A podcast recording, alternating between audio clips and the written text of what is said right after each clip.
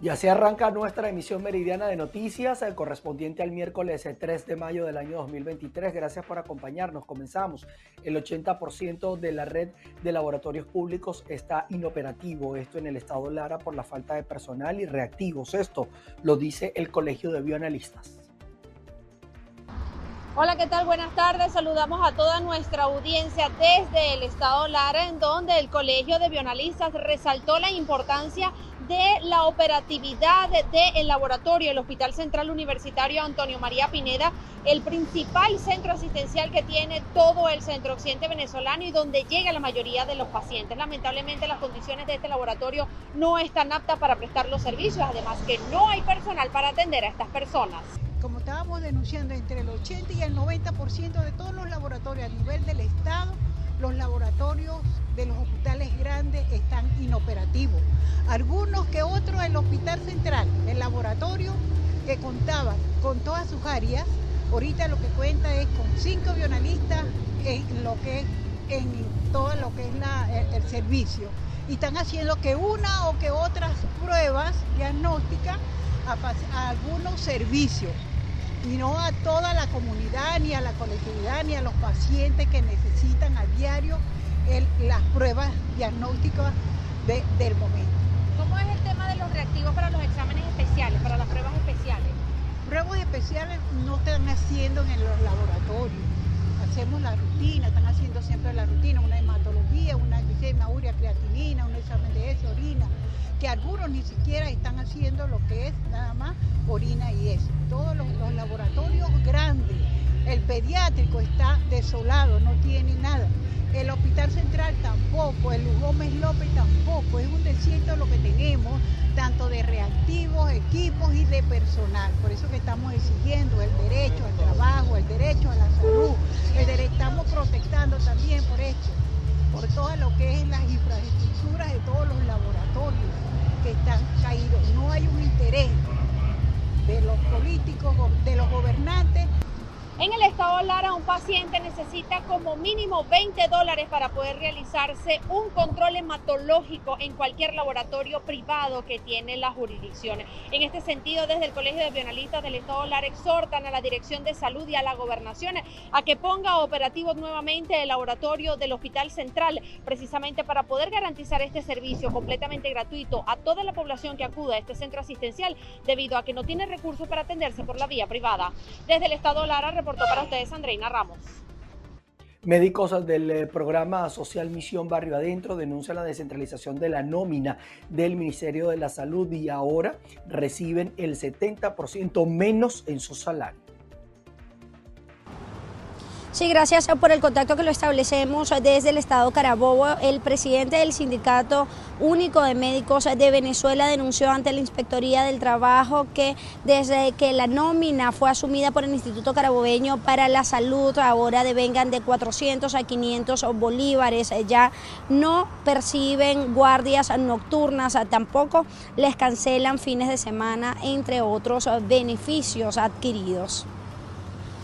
El día de hoy nos encontramos acá en la Inspectoría César Pipo denunciando públicamente la violación de nuestro salario por parte de Insalud. Aproximadamente hace mes y medio descentralizaron la nómina del Ministerio de Salud e Insalud nos quitó el bono nocturno sábado, domingo, día feriado y no nos cancela las guardias. Esto realmente es grave porque es el 70% del salario que percibíamos. Un médico percibía aproximadamente 1.300, 1.600 bolívares y pasó a percibir 391, 400 y 500 bolívares. Estamos viendo que la violación del derecho al salario fue bastante amplia y garrafal. Eso es un despido indirecto de acuerdo a la ley orgánica del trabajo. Estamos aquí presentes para introducir un pliego de reclamo, artículo 513, para que citen al patrón. Le hacemos el llamado al Ministerio de Salud para que se aboque a solucionar nuestros problemas y le hacemos un llamado al presidente de la República, Nicolás Maduro Moro, para que también tome cartas en el asunto.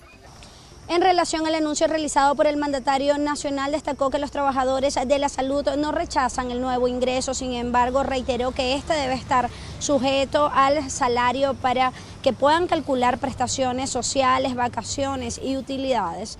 Desde el Estado Carabobo, región central de Venezuela, reporta para ustedes Ruth Lavero. Las dificultades en los centros de salud y los bajos salarios han llevado a muchos profesionales a abandonar sus cargos, situación que genera preocupación en las autoridades del Estado Mérida. Amigos de BPI TV, la legisladora del Estado Mérida, Liliana Guerrero, denunció la crítica situación en que se encuentran algunos de los centros asistenciales de este estado de la región andina del país, asegurando que los sueldos de cada uno de los profesionales de la salud son insuficientes para mantenerse en sus puestos de trabajo.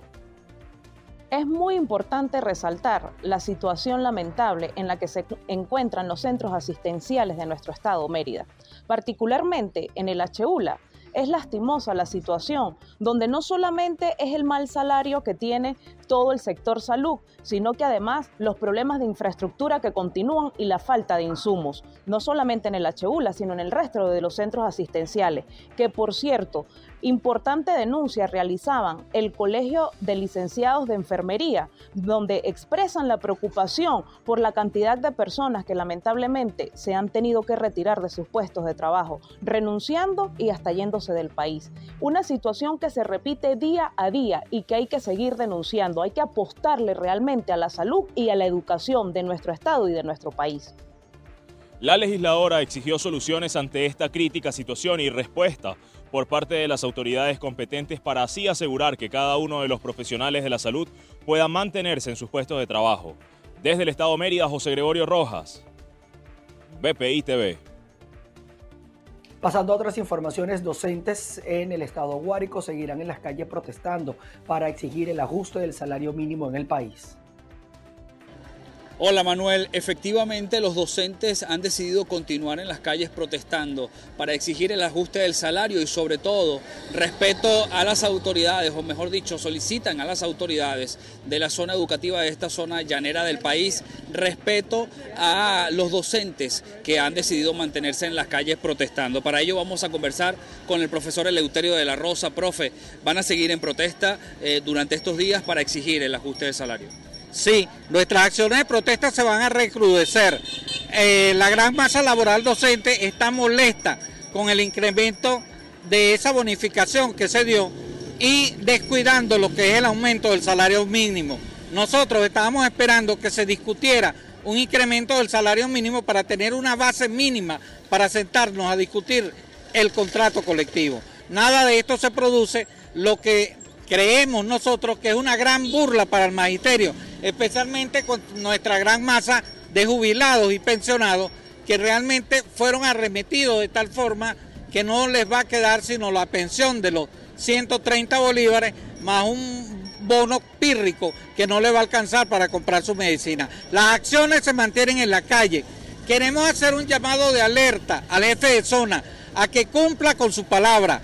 Nosotros permitimos que una parte de la masa laboral docente se incorpore a los planteles, dejando dos días a la semana la lucha, porque la lucha sigue los otros tres días, pero algunos directores no quieren acatar el mandato del jefe de zona educativa y a través del personero, del doctor Miguel Tobar, intentan ejercer maniobras coercitivas sobre los docentes, suspendiéndoles nuevamente el salario de una manera ilegítima.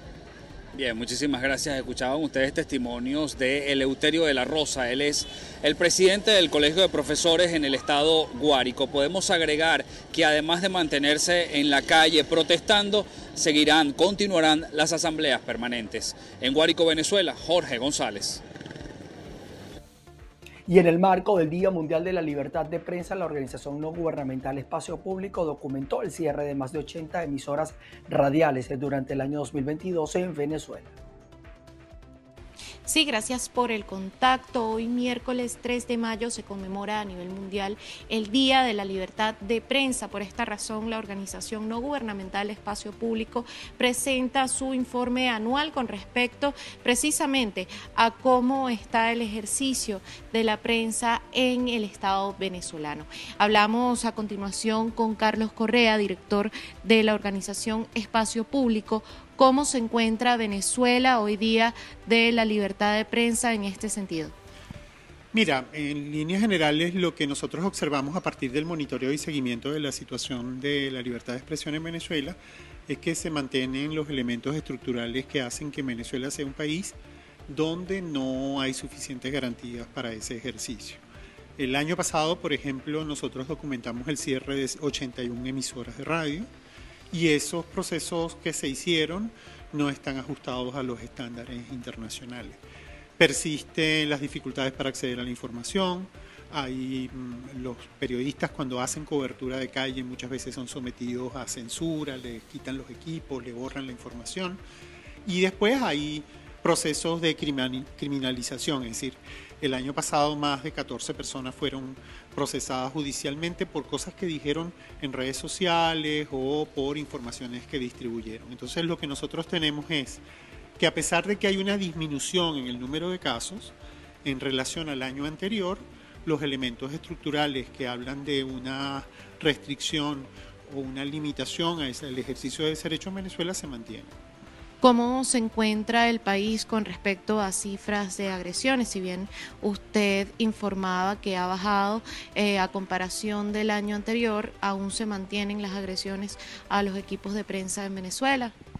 Bueno, lo que pasa es que bueno, nosotros hacemos un estudio sobre Venezuela. Hay organizaciones que hacen análisis comparativo y básicamente ubican a Venezuela entre los países que tienen en la región una situación muy grave. Entonces, en, por ejemplo, el, reporte de Reporteros Sin Fronteras de este año habla de Cuba, Nicaragua, Honduras y Venezuela como los países donde hay una situación muy grave para la libertad de expresión.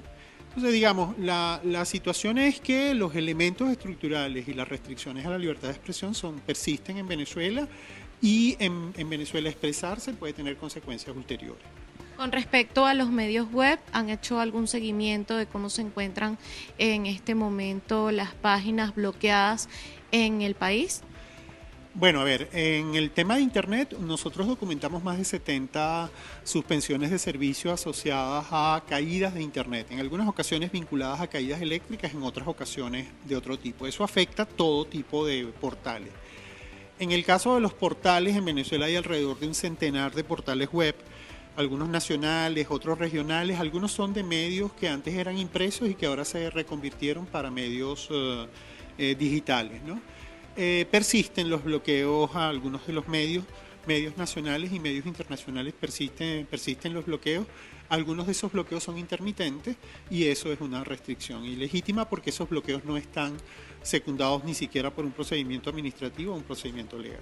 Muchísimas gracias. Palabras de Carlos Correa, director de Espacio Público, quienes el día de hoy, miércoles, día en el que se conmemora el Día de la Libertad de Prensa, presentan su informe anual con respecto a la situación en Venezuela durante el año 2022. Desde Caracas, Venezuela, Irene Mejías y concejales de la Cámara Municipal del municipio Rafael Rangel en el estado Trujillo hacen un llamado a la alcaldesa para que apruebe la conformación del Instituto de Patrimonio Histórico con el fin de preservar la cultura de las parroquias, recordando que en una de ellas nació el beato José Gregorio Hernández y el filósofo Rafael Rangel.